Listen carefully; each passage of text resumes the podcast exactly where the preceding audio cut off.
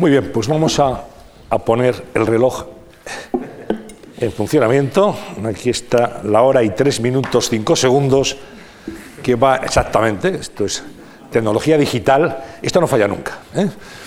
Y, y eso nos marca nuestro tiempo para comenzar nuestra sesión de la cuestión palpitante en la Fundación Juan Marc. Les damos la bienvenida, muchísimas gracias por acompañarnos, muy buenas tardes a todos. Íñigo Alfonso, muy buenas tardes. Muy buenas tardes. Aquí venimos a aprender, a Sí, aprender sí. de los que saben Sí, sí. y aprender de algo importante para la geopolítica internacional, europea, de Oriente Próximo, como es Turquía. Turquía en un curso de caminos permanente, históricamente, pero ahora más todavía. Turquía, bisagra entre Europa y Oriente Medio. Así hemos titulado esta sesión y vamos a hablar con dos especialistas que nos van a aportar mucha luz y muchos datos acerca de la realidad de Turquía hoy también, porque es un país que seguramente pues, ustedes conocen de vacaciones, de viajes esporádicos, pero vamos a ahondar un poco más en lo que significa Turquía y en el papel, desde luego, clave que ejerce en- por su posición geográfica. Carmen Rodríguez López, muy buenas tardes, ¿cómo estás? tardes. Un placer. Muchísimas ustedes. gracias. Buenas tardes. Carmen Rodríguez es profesora del Departamento de Estudios Árabes e Islámicos y Estudios Orientales de la Universidad Autónoma de Madrid, especialista en estudios turcos. Con alumnos interesados, eh, hizo su doctorado también en Turquía, en, en Estambul, y, y, bueno, conoce muy bien la realidad de- del país. Y buenas tardes también, Andrés Mourenza. ¿Cómo estás, Andrés? Buenas tardes, Un encantado placer de estar tenerte aquí. aquí. Recién llegado de Estambul, ¿no? Efectivamente, ayer mismo. hace, hace unas horas. Eres escritor, es periodista, corresponsal del diario El País en Turquía y autor, coautor más bien, de un libro titulado La democracia es un tranvía, el ascenso de Erdogan y la transformación de Turquía. Digamos que aquí vamos a contar muchas claves de lo que significa la Turquía actual. Yo, yo creo que sí, estuvimos trabajando mi compañero Ilia Topper de la agencia EFE y yo en él un par de años, aparte de todo el, el background, el bagaje que teníamos de antes. Y yo creo, bueno, estamos bastante satisfechos con el, con el ah, conjunto del libro porque creemos que explica bastante bien tanto eh, el desarrollo de los acontecimientos en Turquía en los últimos ah, 20 años como, en, como la propia personalidad de, de un líder ah, tan interesante desde el punto de vista político como es Erdogan y del que vamos a hablar ahora.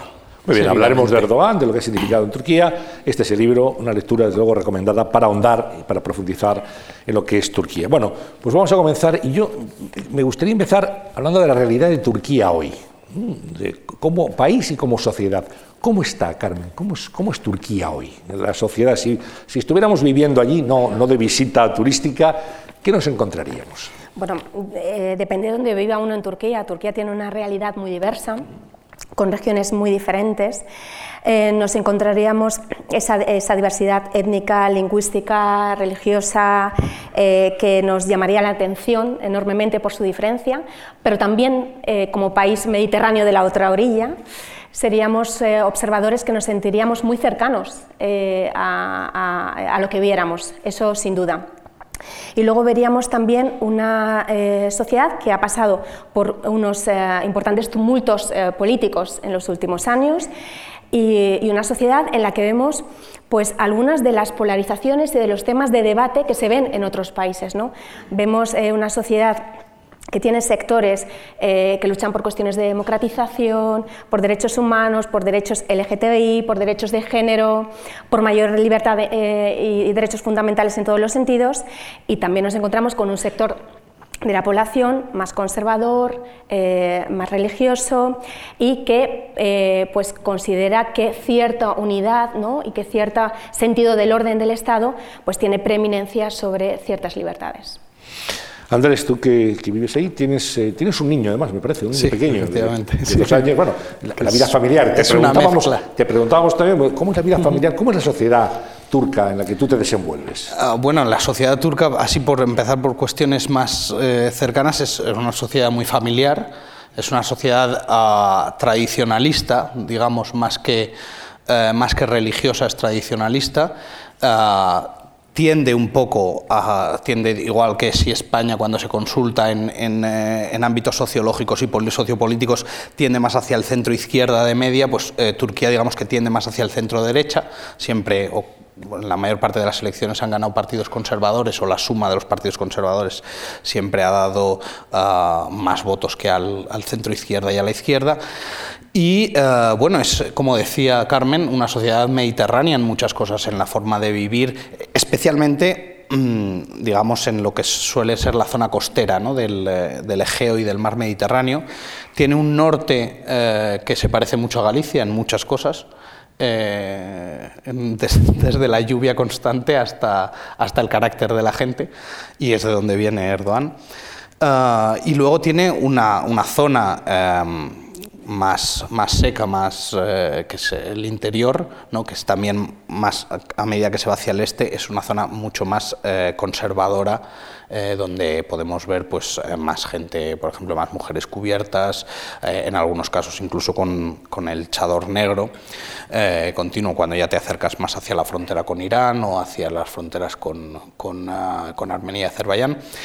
Y bueno, es en, como decía ella, es en una, una sociedad en muchos casos muy cercana en el trato, aunque en los últimos años a causa de todos estos traumas vividos desde bueno, el intento del golpe de Estado, a protestas, represión y purgas, se ha convertido en una sociedad un poco más suspicaz. Es algo que no pasaba hace 10 o 15 años cuando yo llegué a, Turquía, donde todo el mundo te recibía con los brazos abiertos fueses un visitante o fueses un periodista, y ahora, ah, si eres un visitante, obviamente vas a seguir siendo muy bien recibido porque es una sociedad muy hospitalaria, pero ah, siendo periodista, pues cada vez hay más suspicacias, una suspicacia que en cierto modo promueve el gobierno y digamos todos los medios que le son afines, que ahora mismo son una gran mayoría. Hmm.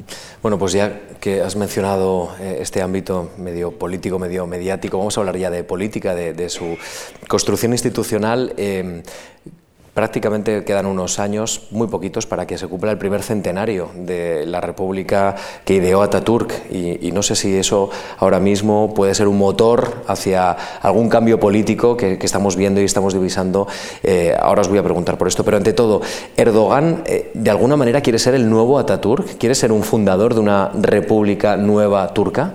¿Así lo podemos entender desde España? Efectivamente. Os, eh, Erdogan ahora mismo bueno, él, comenzó en el movimiento islamista y en el movimiento islamista Ataturk, digamos que era una cosa que se criticaba, ¿no? Por, precisamente por, por, ese laicismo que impuso, impuso en algunos casos eh, por la fuerza, pero eh, convirtió o transformó una sociedad eh, bastante atrasada en una sociedad que miraba hacia Europa como modelo. Eh, pero Erdogan quiere ser el nuevo Ataturk, quiere ser el nuevo un Ataturk, digamos, más eh, conservador, en vez de jacobino, digamos, y laico como, como lo era Ataturk, desde el punto de vista un poco más religioso, pero también nacionalista. En los últimos años Erdogan ha asumido una retórica más nacionalista, se hace acompañar en todos eh, los discursos y tal de retratos de Ataturk y se compara a, porque Ataturk es el fundador de, de la República y es el que impuso todas estas reformas modernizadoras, pero a la vez como todos los grandes líderes de la historia, es una, es una personalidad política con muchas facetas y con muchas etapas.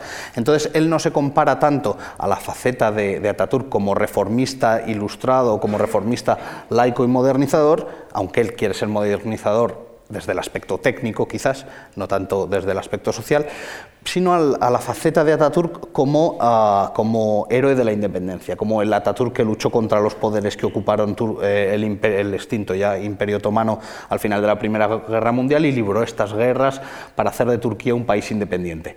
Él se eh, compara con esta faceta de Ataturk, eh, la de líder nacional, digamos. Quiere convertirse en un símbolo histórico. Se está convirtiendo en un símbolo, eso no lo podemos negar porque es uh, no el que más ha gobernado después de Ataturk, ha gobernado más años que Ataturk, no es el político que más tiempo ha estado en el poder en Turquía, pero sí es el, poder, el político que más poder ha acumulado desde tiempos de Ataturk probablemente. Carmen, ¿cómo lo ves? Bueno, y sí, es algo también que él eh, deja claro ¿no? desde que se presentan las elecciones presidenciales en 2014, ¿no? esta idea de la nueva Turquía, ¿no? en la que bueno, pues se quiere eh, diseñar un nuevo sistema político, nuevas instituciones. Esto lo hemos visto claramente con el cambio al sistema presidencialista que se aprobó en un referéndum muy controvertido en abril de 2017, en el que estuvo rodeado eh, por una enorme polémica, pero que ha dado paso pues, a un sistema presidencialista donde tenemos un ejecutivo que controla prácticamente todos los poderes y de hecho la Comisión de Venecia pues se quejaba de que eh, no había un correcto equilibrio entre la división eh, a que siempre nos hace referencia Montesquieu entre poder ejecutivo, legislativo y judicial de tal manera pues que estábamos viendo una enorme concentración de poderes en el, en el ejecutivo y esto es lo que este es el instrumento ¿no? Eh, institucional que está utilizando Erdogan para efectivamente implantar un nuevo tipo de modelo eh, institucional y un nuevo tipo de modelo social. ¿Qué papel juega el fundamentalismo religioso en este momento en Turquía? Parece que está cobrando una cierta preponderancia en los últimos años. Pues em, es, bueno, me gustaría decir antes de nada que cuando el AKP se presenta como partido político en el año 2001, se presenta como un partido demócrata conservador, y con una foto de Atatürk detrás. ¿no? Eh, y sin embargo hemos visto cómo desde, eh, desde el AKP esto ha ido cambiando y evolucionando y hemos visto un discurso que ha ido adquiriendo tintes cada vez más religiosos y más conservadores y esto pues, ha tenido efectivamente eh, ciertos reflejos importantes en, sobre todo en el ámbito educativo. ¿no? Cabe destacar, por ejemplo, en la reforma educativa del AQP, que se va a producir en el año 2012, en ese, en ese, año se produce un cambio en el que el sistema educativo se va a transformar en lo que se llama 4 más 4 más 4. 4 para primaria, 4 para... Eh, una etapa intermedia y una última etapa de cuatro años para la secundaria antes de la universidad. ¿Qué ocurre? Que durante esta nueva etapa de, cuatro años intermedia se ha producido un mayor incremento de escuelas religiosas, las conocidas como Imam Hatip, que son escuelas que promueven la, eh, la formación de imanes o bien de profesores de enseñanzas religiosas. Si había unos 70.000 estudiantes de Imam Hatip entre primaria y secundaria en, los, en el 2002, nos encontramos con que ahora hay más de un millón de estudiantes de, la escuela secundaria. No, no, no, nos estamos refiriendo a fundamentalistas, nos estamos refiriendo simplemente a gente educada en un entorno conservador y religioso suní. Luego ha habido también mucha, eh, hay mucho debate junto a los Imam Hatip en Turquía sobre la asignatura de religión y moralidad. Hay que decir que en Turquía, antes del golpe de Estado que tuvo lugar en 1980, las asignaturas de religión eran optativas. Es después del golpe de Estado de 1980 que se va a implantar obligatoriamente la educación religiosa en primaria y secundaria. Esto fue con la idea precisamente de crear eh, una sociedad más desideologizada y más conservadora. Es decir, que las bases del conservadurismo religioso actual no hay que retrotraerlo solo a la que hay que retrotraerlo al golpe de Estado de 1980. Bien, en torno a esa asignatura de religión hay mucho debate porque eh, está la idea de que sea optativa, por un lado, y luego también hay debate sobre los contenidos de la misma. ¿no? Entonces, si es verdad que eh, esa, asignatura es respetuosa con las otras religiones que son reconocidas en Turquía, sobre todo las reconocidas por el Tratado de Lausana, sí que se pide que esos contenidos sean redactados también por las propias minorías y que se utilice un lenguaje mucho más neutro que no dé preeminencia al Islam. Es una situación compleja en Turquía porque lo que tenemos es un momento en el que de mayor libertad religiosa que en otras épocas para los musulmanes suníes y para otras minorías religiosas, pero si antes los eh, musulmanes suníes se quejaban de que el secularismo, el legado de Ataturk secularista era muy fuerte, pues ahora las quejas que tenemos en el ámbito de la, de la religión es de aquellos que sienten que el Islam suní ha tomado demasiado preponderancia en, eh, el ámbito eh, educativo. ¿no? Y estemos eh, en, esto, en este momento en este tipo de debates. ¿Qué ocurre? Que como decía bien Andrés, la sociedad está ahora tan polarizada que este tipo de debates, que podrían llevarse de una manera pues, pues abierta y dialogante, pues se encuentran tan polarizados que es muy difícil encontrar zonas de consenso. Yo diría que, eh, como ella, que eh, en estos momentos, o sea, no estamos hablando de un fundamentalismo, de un, de un, de un integrismo religioso, eh, sino de una, de, de una religiosidad conservadora. O una religiosidad, la, religiosidad que impone la AKP es una religiosidad un poco apartada de, la de las tradiciones, digamos, más populares y, una, y, en cambio, y una versión más ortodoxa del Islam. Eh, un ejemplo típico de lo que son las, las, eh, cuestiones ortodoxas y las cuestiones populares allí.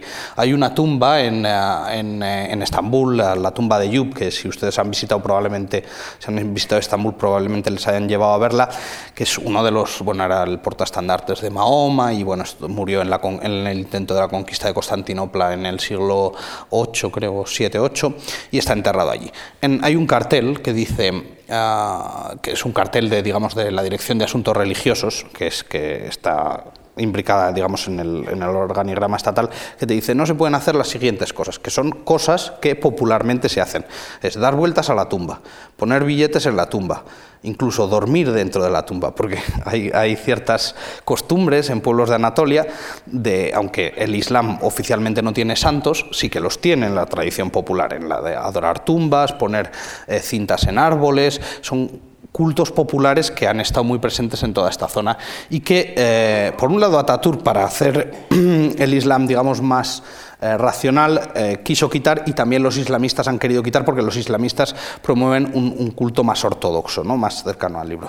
Están pasando varias cosas interesantes en Turquía. Por un lado es verdad que se está haciendo a través de, como bien ha explicado Carmen, eh, del sistema educativo una sociedad cada vez más religiosa. Por ejemplo, se ha eliminado en los últimos años todas referencias a la evolución y a las, a las teorías de, de Darwin porque los islamistas están en contra de ellas y cada vez menos gente cree en, ellas, que son, o sea, desde el punto de vista de la ciencia, son las más acertadas hasta el momento, con lo cual se está creando una, una, sociedad en, cierto modo un poco más ignorante en ciertos temas, pero por otro lado también está pasando una cosa muy interesante que en los últimos años ha empezado a, dar cierto miedo al propio gobierno islamista de Turquía, y es que debido a que son ellos los que gobiernan y son ellos los que promueven una determinada visión del Islam, pero luego, pues como todo en todo eh, poder político y más en concreto en este que está tan concentrado, hay casos de corrupción, hay casos de opresión, eh, falta de libertades, pues entonces la gente se está alejando de esa visión del Islam. Y de hecho está creciendo significativamente, aunque no digamos, no está todavía muy extendido, el número de personas que ahora ya se, se declaran no creyentes o que se declaran deístas o que se declaran pues, creyentes en Dios pero no en el Islam, precisamente por rechazo a este gobierno que es religioso, un poco como aquí ocurrió durante la dictadura franquista y el nacionalcatolicismo. Uh, la gente termina rechazando eso que te viene impuesto desde arriba porque ves que eh, pese a todos los discursos moralistas que te lanzan desde el estrado, luego en la práctica pues, ocurren otras cosas. ¿no? que van en contra de esos propios discursos. Andrés, comentabas que mm, de alguna manera el gobierno está preocupado, el gobierno islamista. Em, ya el partido de Erdogan no controla las cuatro principales ciudades del país y, y ahí está Imamoglu, esa figura política que muchos ven como una alternativa a Erdogan un Erdogan que, como habéis comentado, busca ser un símbolo, constituirse como el fundador de la República moderna del siglo XXI de Turquía. Eh, ¿Imamoglu puede tener capacidad de destronar a Erdogan? ¿Qué opináis? Yo creo que oh, hubo mucho boom eh, cuando fue elegido, porque fue obviamente fue una sorpresa, ¿no? Fue el Alcorcón ganando al Real Madrid. Sí, sí, absolutamente.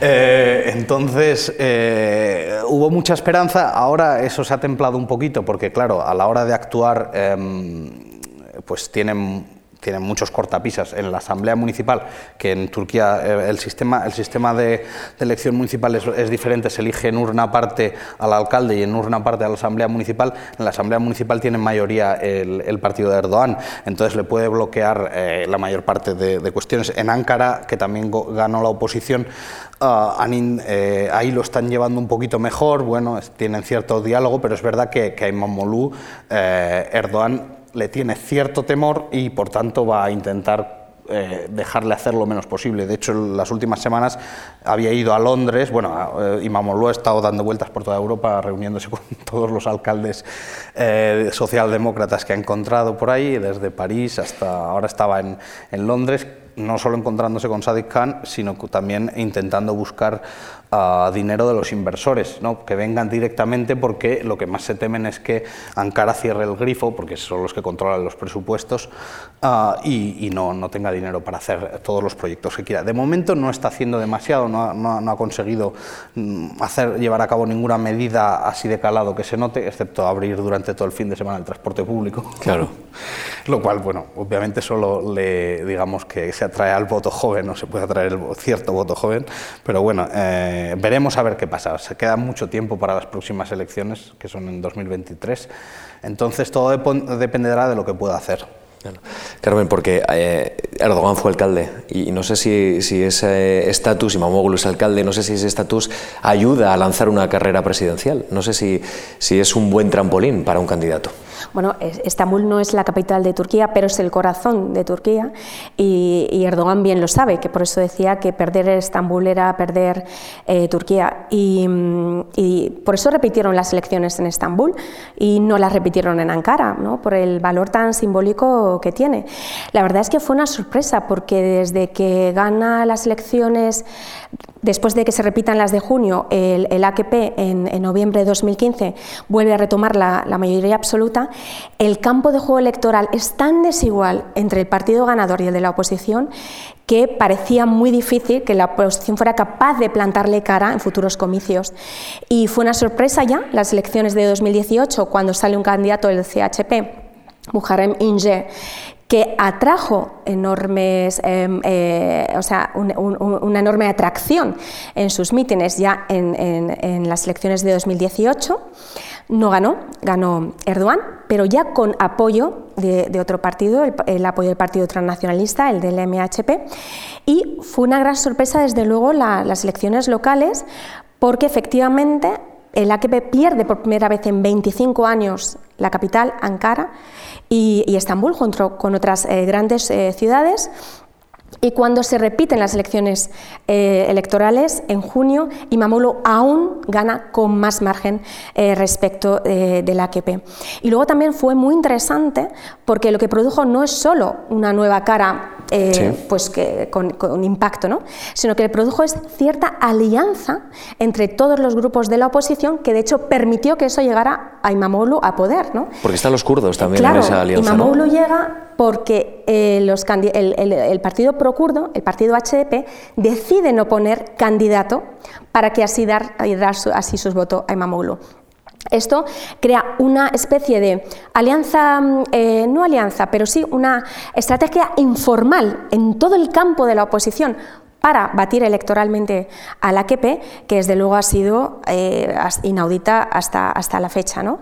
Y veremos cómo, cómo, eso se podrá reflejar en futuros comicios. Pero sí decir eh, que, que, desde luego ahora lo que se está haciendo a Imamoglu es quitarle de sus poderes de alcalde. ¿no? Hemos leído esta semana, por ejemplo, que se quiere crear un nuevo ministerio, el Ministerio del Bósforo, para precisamente eh, regir o administrar algunos de los distritos más ricos e importantes de la ciudad del Bósforo que dejarían de estar bajo la vigilancia de, del alcalde y pasarían directamente a estar bajo el control de la presidencia.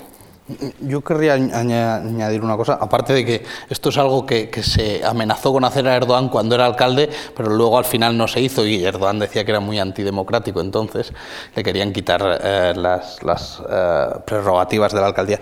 Pero también yo quiero señalar que es verdad que las elecciones locales se produjeron en un contexto de crisis económica muy concreto, que eh, de no haber existido yo no tengo tan claro que la oposición hubiese podido uh, ganar en tantos lugares. O sea, eso hay que tenerlo siempre en cuenta porque eh, la coyuntura, obviamente, como en, como en todo el mundo, aparte de la política, juega mucho la coyuntura económica y hubo un voto de protesta de parte de, de gente que votaba a Erdogan uh, muy importante porque les había afectado mucho la crisis.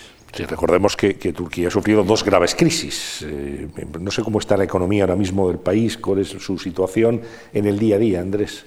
Bueno, ahora está, en cifras macroeconómicas, está remontando. perdón, está remontando la crisis que comenzó en agosto de 2018 con el hundimiento de la lira, pues por, por, cuestiones tanto estructurales de la economía turca como por el enfrentamiento que tuvo Erdogan dialéctico con Trump a través de Twitter.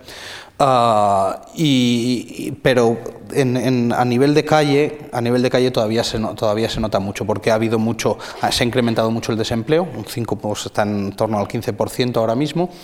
Eh, no tiene salidas como tenía anteriormente, que era, digamos, la economía sumergida, que antes servía un poco de salida.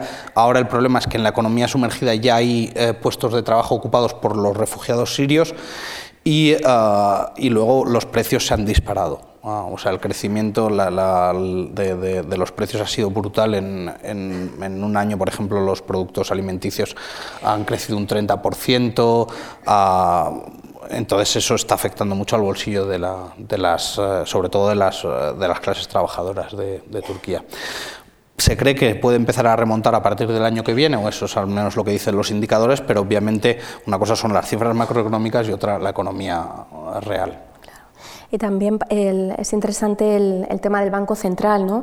Cómo em, pues, eh, eh, Erdogan era más partidario, precisamente por el, por el tema de la lira que, que ha mencionado em, Andrés, precisamente para él es partidario de, recortar eh, los tipos de interés y fomentar así el crecimiento de la economía, pero tradicionalmente en política económica eso ha sido incompatible con, frenar la inflación. Se eh, fue depuesto el, director del Banco Central, Murat Chetinkaya, este verano, la primera vez que se ponía a un director del Banco Central desde, también desde el golpe de Estado de 1980 y ha sido sustituido por Murat Uysal, que también es, está más en la línea ¿no? presidencial de mantener los tipos de interés, de ir bajándolos gradualmente, pero sí que es curioso que los índices, los dígitos de la inflación, pues han bajado en el término macroeconómico. Pero ahí también veremos eh, futuros eh, sucesos que puedan ocurrir en la coyuntura internacional. Por ejemplo, en la visita de mm, Erdogan a Trump Estados Unidos en, recientemente en noviembre pues tenía la intención de precisamente de intentar evitar posibles sanciones económicas a Turquía por el tema de la compra de los S-400 rusos.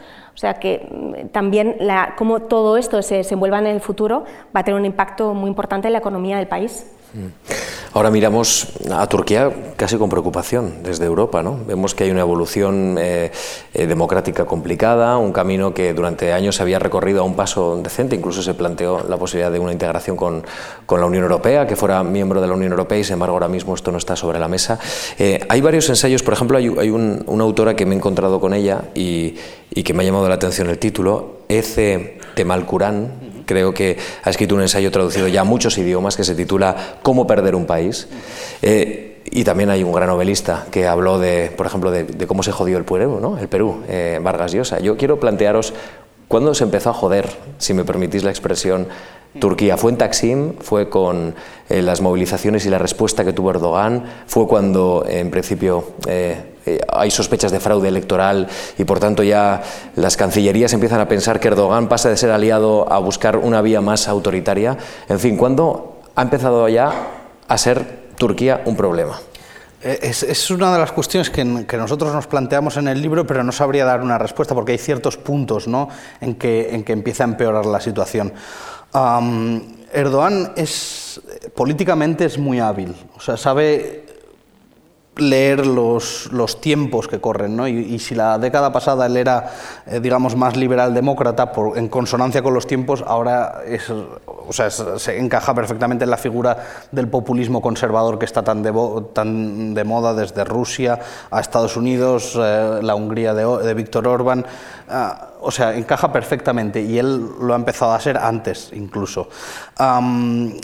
Eh, tras la revuelta de Taksim es, un punto de ruptura muy importante, ¿no? pero también había eh, indicios anteriores eh, cuando empieza a tomar el control de los medios de comunicación, porque sobre todo a partir de 2008, cuando intentan ilegalizar su, ilegalizar su partido y a él inhabilitarlo y se libra por un solo voto en el Tribunal Constitucional, él decide pasar al, al ataque. O sea, él ve que con el anterior establishment no puede negociar y entonces es o vosotros o yo.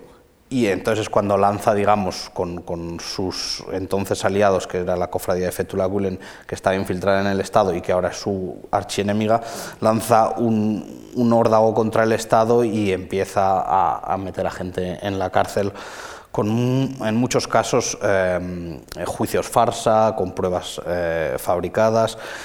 Eh, eso fue un. o sea, a partir de 2008 hay ciertos indicios de que, va mal, pero digamos, efectivamente podemos decir que ya cuando la gente lo empieza a sentir es a partir de 2013, de esa revuelta juvenil ah, contra, contra el gobierno, que empieza por una cuestión ecologista, pero termina siendo un eh, pues una revuelta contra, contra todo el autoritarismo que se está gestando y que Erdogan, en lugar de, escucharlo como, le, como le, entonces le están diciendo que haga a algunos de sus colaboradores, lo que decide es también atacar, eh, porque él digamos que tiene esa personalidad de que digamos que dialogar o, mostrar cualquier signo de debilidad, eh, él teme que eso se vaya a, tomar como, como, un punto muy débil y que luego vaya a ser atacado más y tenga que ceder más. Entonces, él lucha contra esta revuelta, gana y a partir de entonces pues cambia mucho, muchas cosas en el país. Desde, desde entonces, por ejemplo,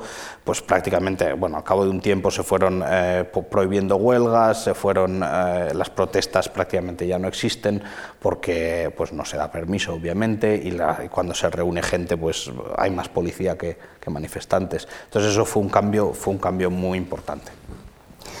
Em, bueno, cuando el AKP llega al poder, ¿no? 2002, en su primera legislatura, siempre se habla de ella como la edad dorada, ¿no? y que es cuando pues, hace, hace las reformas y consigue, hablando de la Unión Europea, pues, pues abrir negociaciones ¿no? Con, para el proceso de adhesión. Y, yo, bueno, en esa segunda legislatura, que ahí yo creo que, ha dado en el clavo, ¿no? Eh, Andrés, ¿no? esta lucha del establishment, ¿no? cuando se intenta cerrar el, el AKP y eh, no se cierra, no se ilegaliza, pero la respuesta entonces de la AKP es efectivamente intentar eh, pues ir coopando espacios del Estado. ¿no? Pero yo creo que aquí tuvo un factor eh, también un, factor clave y de una manera negativa la Unión Europea. Yo, yo hablaría de, del factor Sarkozy, incluso directamente, porque cuando Turquía está haciendo digamos, sus deberes democráticos en su primera legislatura, empieza a democratizarse en, amplios sentidos. Eh, fue un momentum psicológico, incluso eh, para los que vivimos allí, ¿no? que, lo vimos claramente en todos los ámbitos de la sociedad, desde la televisión y los programas de la televisión, hasta en los departamentos de las universidades, hasta en las conversaciones, en los periódicos. Fue un momento de apertura donde todo hubiera sido posible, o al menos eh, así se, se, vislumbraba. En, poco después llegaría Sarkozy al poder y, en Francia y lo tomó como una cuestión prácticamente personal, ¿no? cerrando la puerta de todas, todas a la entrada de Turquía en la Unión Europea, hiciera lo que hiciera, y esto causó un enorme daño en el proceso, en todo el proceso de adhesión. ¿Qué consigue con esto? que aquellos sectores democráticos dentro de Turquía pues no tuvieran el enganche fuera para ni la motivación para convencer eh, o por lo menos dejar de lado aquellos sectores menos democráticos. A mí, eh, ya que, ya que estamos en España, ¿no? me gusta mucho comparar la situación con la entrada de España en la CE. ¿no? Cuando tuvimos aquí el intento de golpe de Estado en 1981, el ministro de Asuntos Exteriores, Pérez Llorca, fue a Bruselas y les dijo, señores, esto no se trata ni de patatas ni de tomates, así lo dijo, se trata de traer la democracia a este país y necesitamos todo su apoyo y eh, para conseguirlo. ¿no? Con Turquía en un proceso de democratización tan complejo, tan, tan difícil, tan delicado, eh, hubiera sido deseable que la Unión Europea hubiera, sido, eh, eh, hubiera tenido un proceso mucho más responsable, si me permiten utilizar esa palabra, y coherente en el proceso de adhesión, que no facilitó para nada un, camino democrático que habían dado Turquía a principios de los 2000. Sí, digamos que la zanahoria se terminó. Se terminó. Bueno, tenemos que hablar del papel de Turquía controvertido en la guerra de Siria. Exactamente cuál es la actuación, cuál es su papel, qué condicionantes tiene, Andrés, ¿cómo lo...? Podríamos estar hablando toda la hora sobre cuál ha sido el papel de Siria.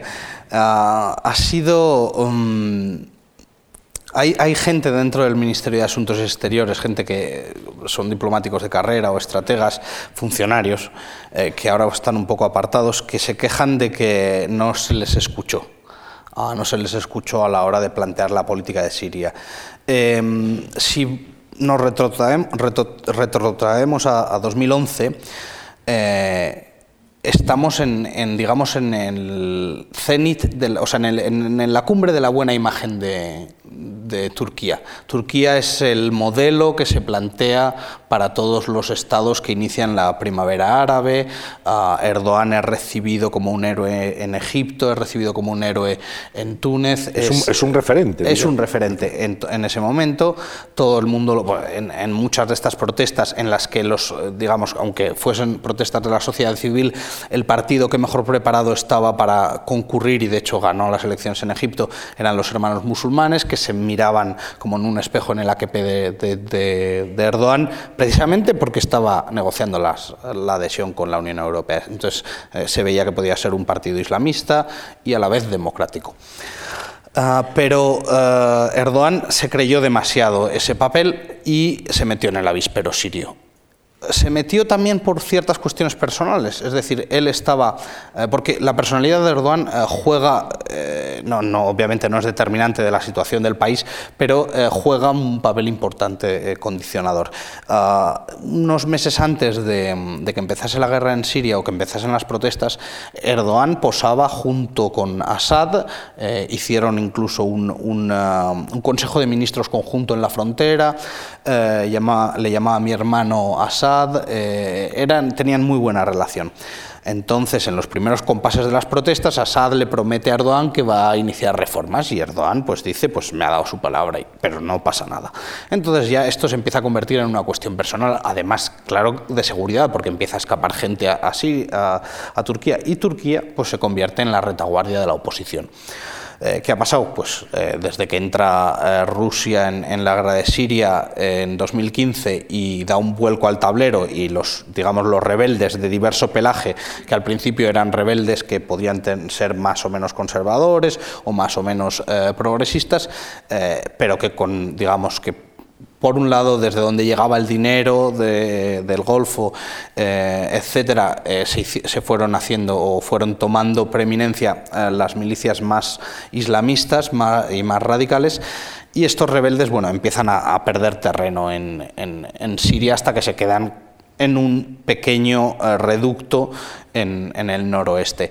Y, entonces Turquía, que ya ve más o menos eh, perdida desde hace tiempo la guerra, es decir, no va a poder acabar con Assad, empieza a enfocarse en otras cuestiones. Y esa cuestión es principalmente el, evitar crear un eh, pseudo-estado kurdo en el norte de Siria que sea fronterizo. ¿Por qué? Bueno, porque las milicias que, gobiernan este estado son eh, o están integradas en el PKK, que es el grupo armado kurdo que lleva, eh, pues, con, que lleva combatiendo Turquía desde 1983-84 eh, y, entonces pues no puede permitir que la ideología de este, de este grupo armado eh, cree un Estado, o este mismo grupo armado, porque tiene muchos de sus cuadros, muchos de sus dirigentes y comandantes eh, mandando ahí en el norte de Siria. Y por eso lleva a cabo varias intervenciones, la primera en 2016, la segunda en 2018 y la última pues ahora recientemente el mes pasado. Luego, eh, también, mm, porque ya que, ha retratado también el, contexto, yo creo que mm, podría ser interesante aportar una visión un poco de, como más retrospectiva y para comentar, por ejemplo, pues, eh, cómo, Turquía habitualmente, tradicionalmente, pues, no ha intervenido en Oriente Medio. ¿no? Durante, durante décadas y dentro del bloque occidental, pues, su política ha sido más la de, la de intervención.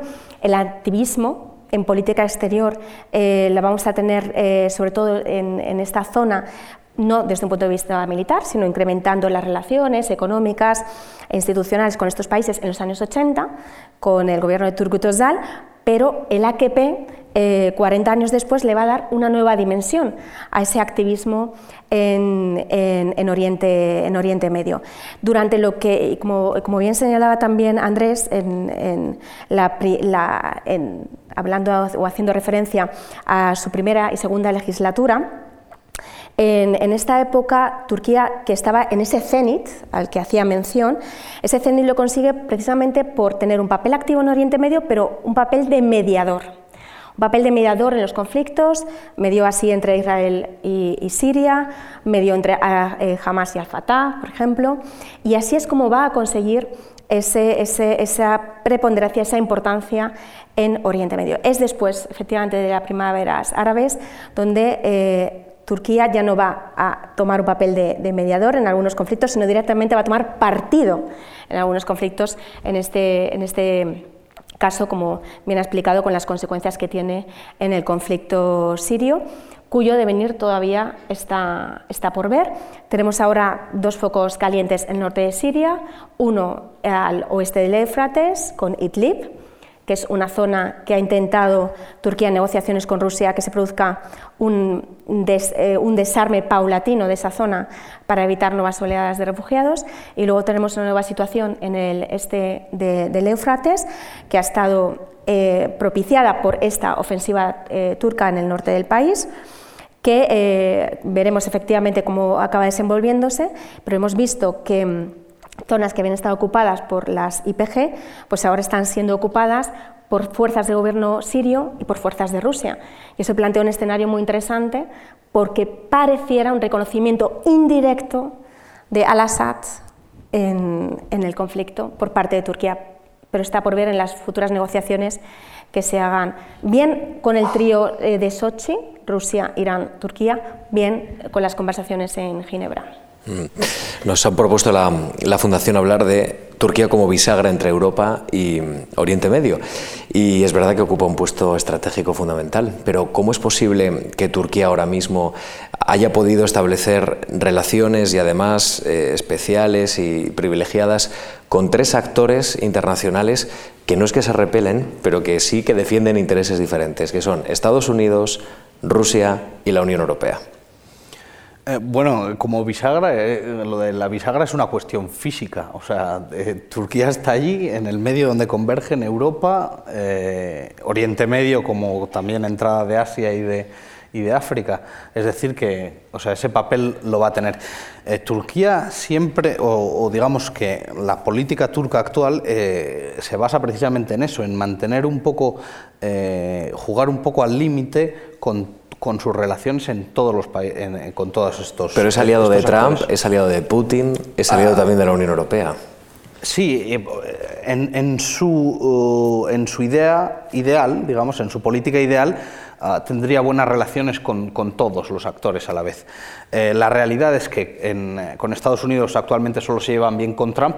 En el Pentágono, el, el, Congreso, el Senado están en contra de del gobierno turco y eh, en el tema de Rusia pues tienen una buena relación con Putin pero eh, los rusos nunca se terminan de fiar de Turquía y con la Unión Europea pues eh, últimamente la relación es meramente transaccional, es decir, me mantienes los flujos migratorios lo más quietos posibles porque como papel de bisagra, obviamente es una de las entradas a Europa y bueno, pues mantenemos cierta, cierta concordia. A ver, hay que tener en cuenta que el principal socio comercial de Turquía, que es el 40% de, su, comercio, está con la Unión Europea. Es decir, esa relación no se puede romper nunca o Turquía se hunde. Y para, la Unión Europea es muy importante también a nivel comercial. No es de los primeros, pero bueno, sí, dentro de los, supongo que dentro de los 10 actores comerciales más, más grandes sí que está. Entonces, Turquía va a intentar jugar siempre a todas las bandas posibles ahora mismo intentando que no se rompa ninguna. Lo que pasa que es un juego peligroso, obviamente. Sí, sí.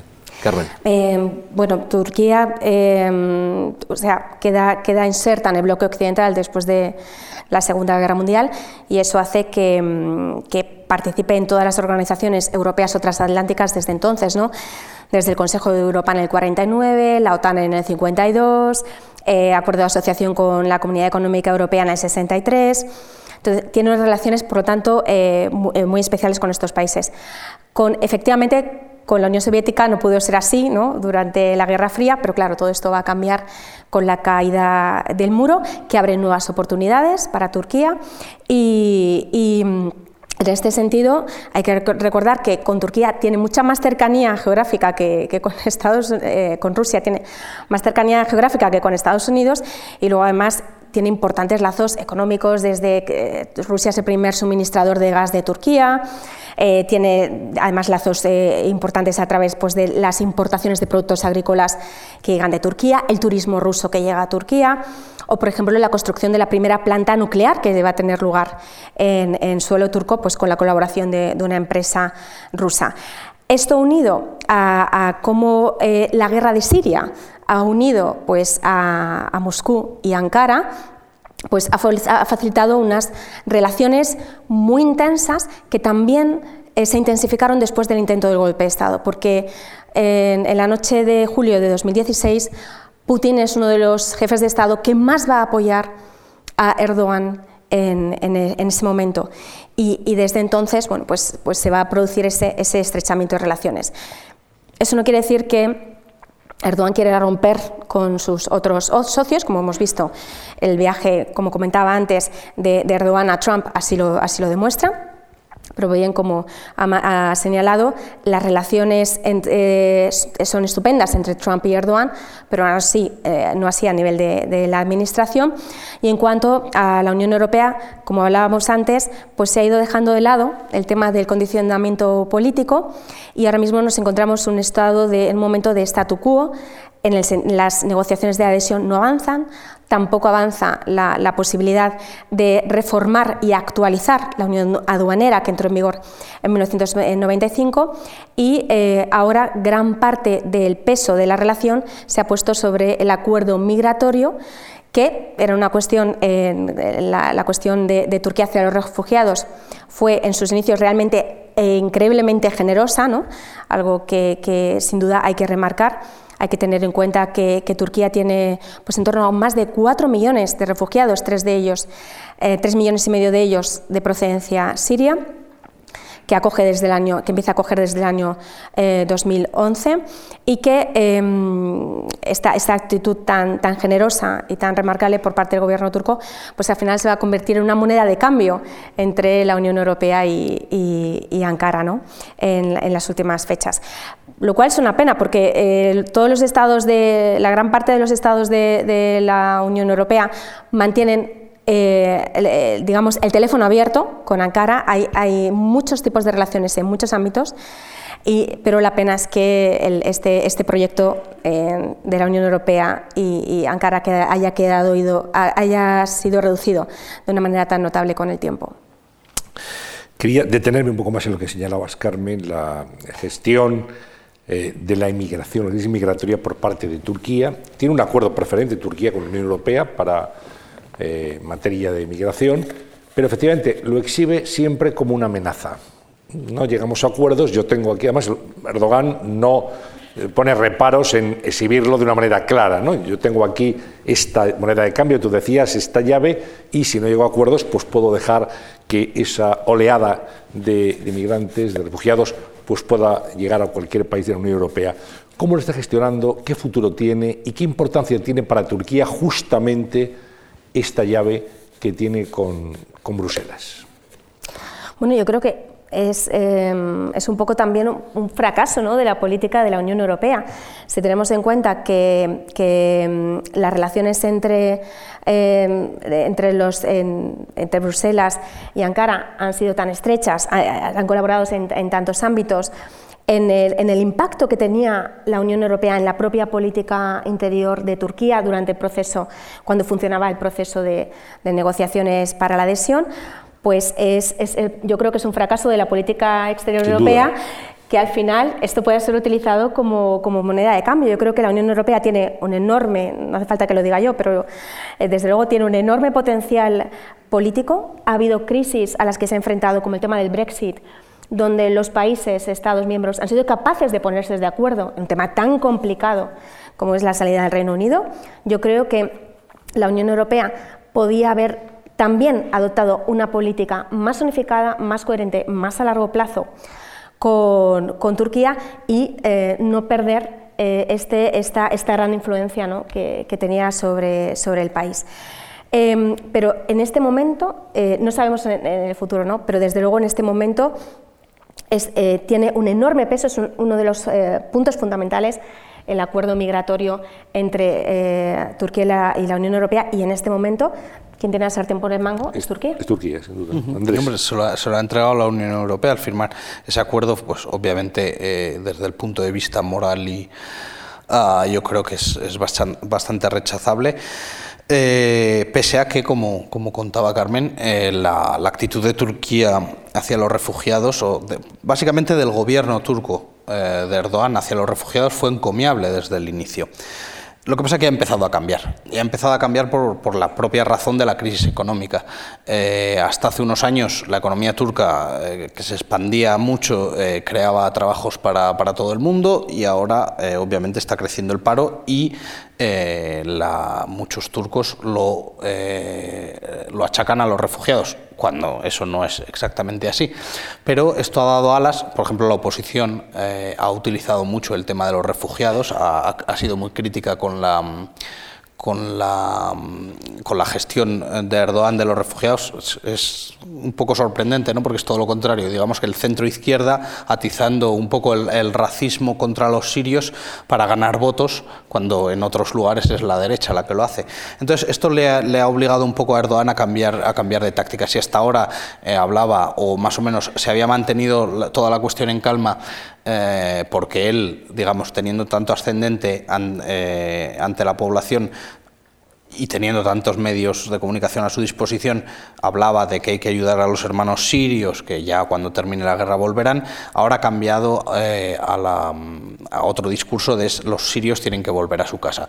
De hecho, una de las razones que esgrimió para intervenir en Siria es crear una zona segura a la que devolver un millón de sirios, lo cual es, es, em, prácticamente imposible. O sea, en la zona que controlan actualmente, como mucho, podría acoger a medio millón Ah, y además no está claro que quieran volver. O sea, el problema, eh, me lo decía una, una siria la que, con la que hablé hace, hace poco, la, semana pasada tuvimos una, unas visitas a ciertos eh, lugares que además es donde la Unión Europea estaba poniendo dinero, a ciertos centros y tal, y hablando con los sirios, ahí me decía una, ¿a dónde voy a volver yo si, si mi casa la han destruido, si mi, mi familia, mis padres están en Alemania, mi hermana y yo estamos aquí?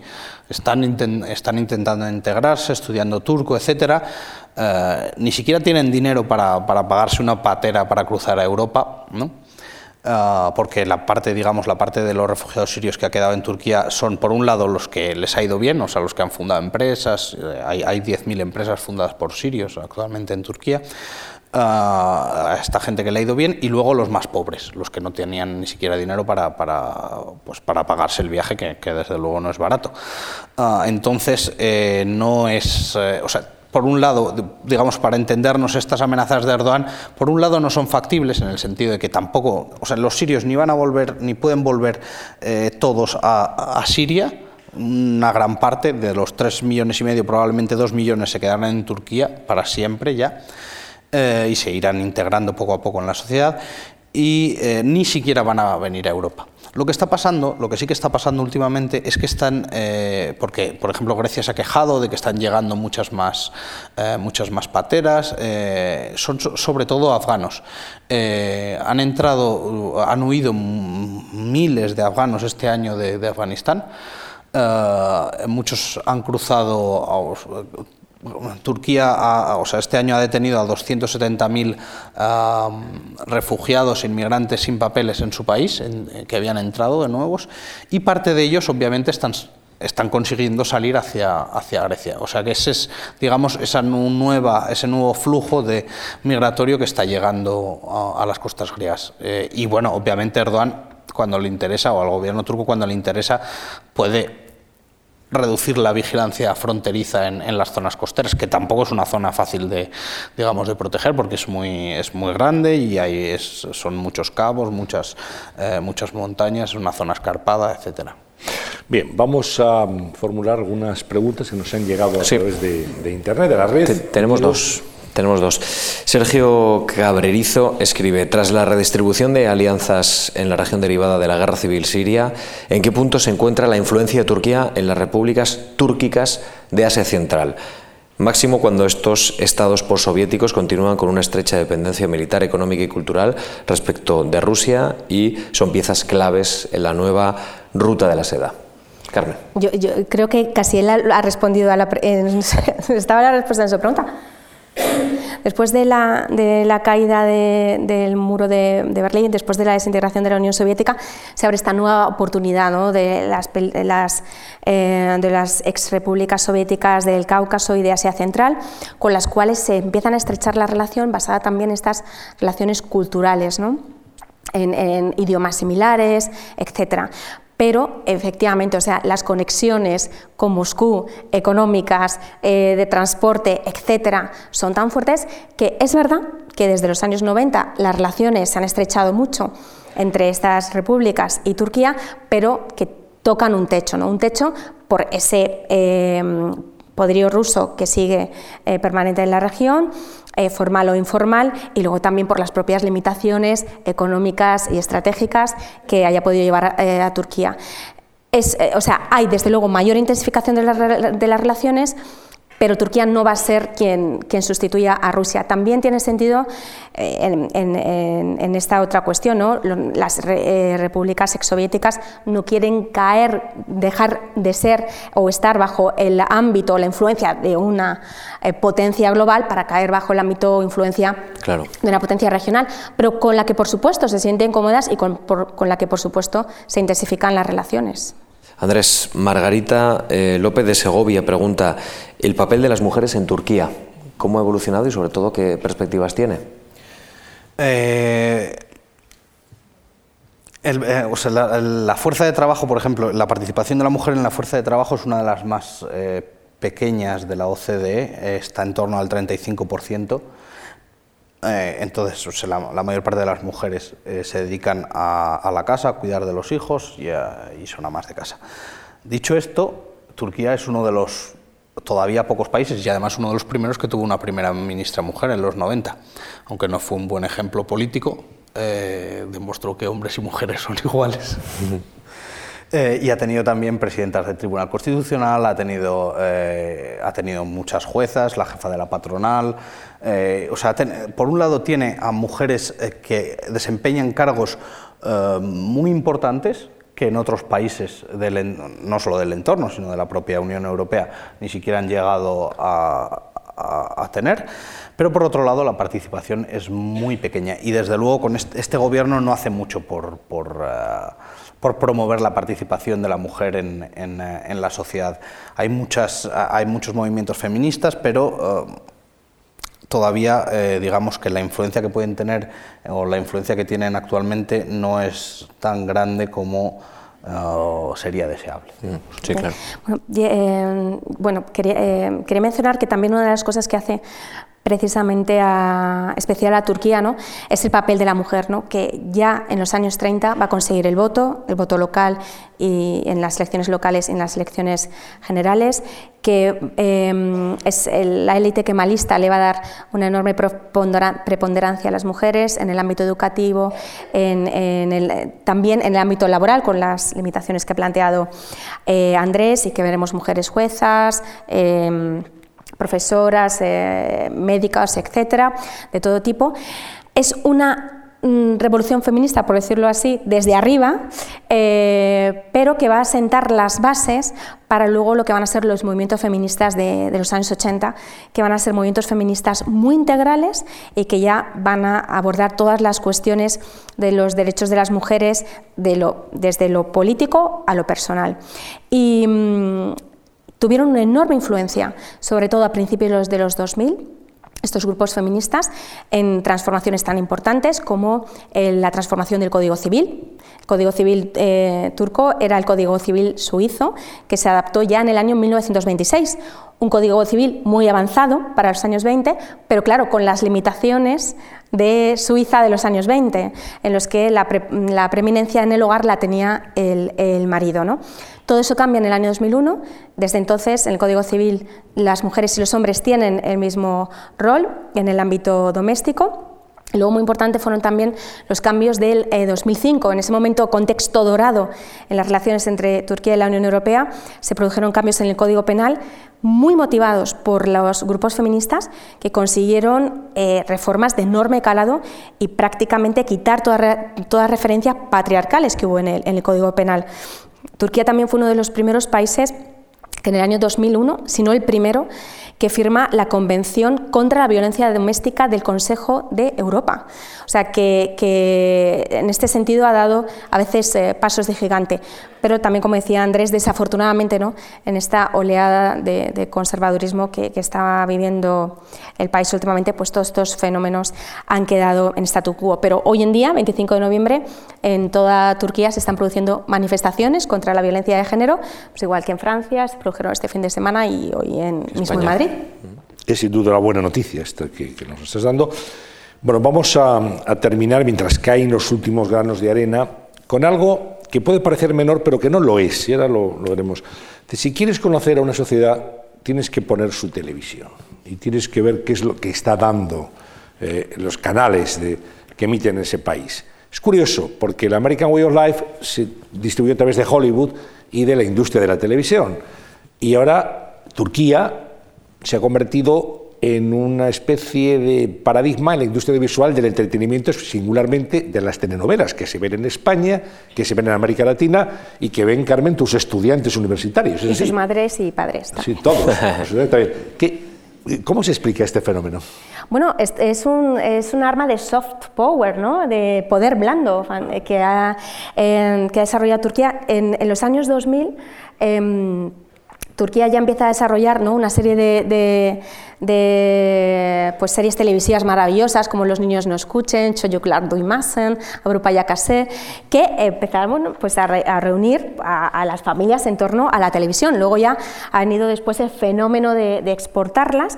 Es un poder blando que desde luego eh, beneficia mucho la imagen de Turquía, de, Turquía eso, eso sin duda, y que atrae interés por el país. ¿no? Doy fe en mis clases en la Universidad Autónoma y, luego eh, tienes de todo tipo ¿no? de, series de televisión, desde pues, series más de contenido más bélico o, más nacionalista o más histórico, a eh, series como la, primera creo que fue eh, emitida por Nova, que era eh, Fatma Gülün Suchu, que era una historia muy particular, que pues, a través de por una serie de, pues, contaba un matrimonio de conveniencia que se produce a través de, una violación y para encubrir esa violación se produce un matrimonio de conveniencia, pero la serie acaba pues llevando la, la protagonista a sus violadores a los tribunales y eh, pues, eh, hablando pues, toda la idea de la necesidad de denunciar, denunciar este tipo de violencia, etcétera.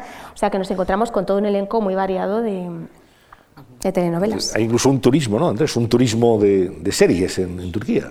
Yo recuerdo la primera que triunfó eh, internacionalmente fue una, una, serie que se llamaba Gümüş, que se tradujo como Nur en el mundo árabe y fue, fue, fue un, vamos, algo tremendo, ¿no? Porque, y, y, fue un poco lo que adelantaba esa, esa eh, esa buena visión que se tuvo de Turquía en, todo, en todos lados, ¿no? porque ah, bueno, venían todas las, eh, sobre todo las mujeres de, países desde Arabia Saudí, eh, Qatar, Siria, Egipto, a visitar. Yo recuerdo que estuve visitando el sitio donde se rodaba porque estaba lleno, les cobraban una buena entrada además, y yo me encontré incluso gente que acababa de aterrizar en el aeropuerto y había venido directamente a, visitar, a ver ese palacete donde se rodaba esa serie. Y bueno, esto fue una serie que enfureció a muchísimo a los, a los ámbitos más conservadores de Arabia Saudí, hubo fatuas contra la serie, etcétera, pero aún así creo que el último capítulo lo, vieron 85 millones de personas, desde Gaza hasta, hasta, eh, hasta Medina y la Meca en, Arabia Saudí. y eso, bueno, eh, abrió un poco la puerta a a, exportar. ¿no? Luego los siguientes mercados fueron los Balcanes, eh, Europa del Este, Latinoamérica. En Latinoamérica las series turcas llegaron mucho antes que a España y, bueno, mi mujer que se dedica al tema del turismo ha, sido, ha hecho de guía para muchísimos eh, latinoamericanos que venían eh, movidos por ese por, ese, por esas series que habían visto y que querían conocer los, los lugares, porque además son todos, eh, en, el tema, en las telenovelas, no en, no en, las bélicas y tal, suelen ser estos sitios tan bonitos del Bósforo, estas villas, etcétera, eh, que, que, son muy particulares. Mm. Pues muy bien, llegamos hasta aquí. Andrés Morenza, muchísimas gracias. Carmen Rodríguez, gracias también. Por haber aceptado nuestra invitación. Ha sido muy interesante, Íñigo Sí. Alfonso. Sí, ya creo que vamos a leer, ver la tele, escuchar la radio de forma diferente cuando llegamos a Turquía. Veremos que hay profundidad, hay, hay muchos duda. detalles que conocer. Ahora, siempre pretendemos que ustedes que, que acuden amablemente a estas sesiones o aquellos que nos ven a través de, de Internet, en streaming o después con eh, eh, la grabación ya que puede ser consultada en cualquier momento, pues que se vayan, que salgan de aquí sabiendo algo más de lo que conocían cuando llegaron, cosa que nos ocurre también a nosotros. Así que gracias por ese papel de divulgación, de pedagogía, Carmen, Andrés, Íñigo. Hasta la Gracias. próxima sesión. Gracias, de verdad. Y a todos ustedes, muy buenas tardes y muchas gracias. Gracias.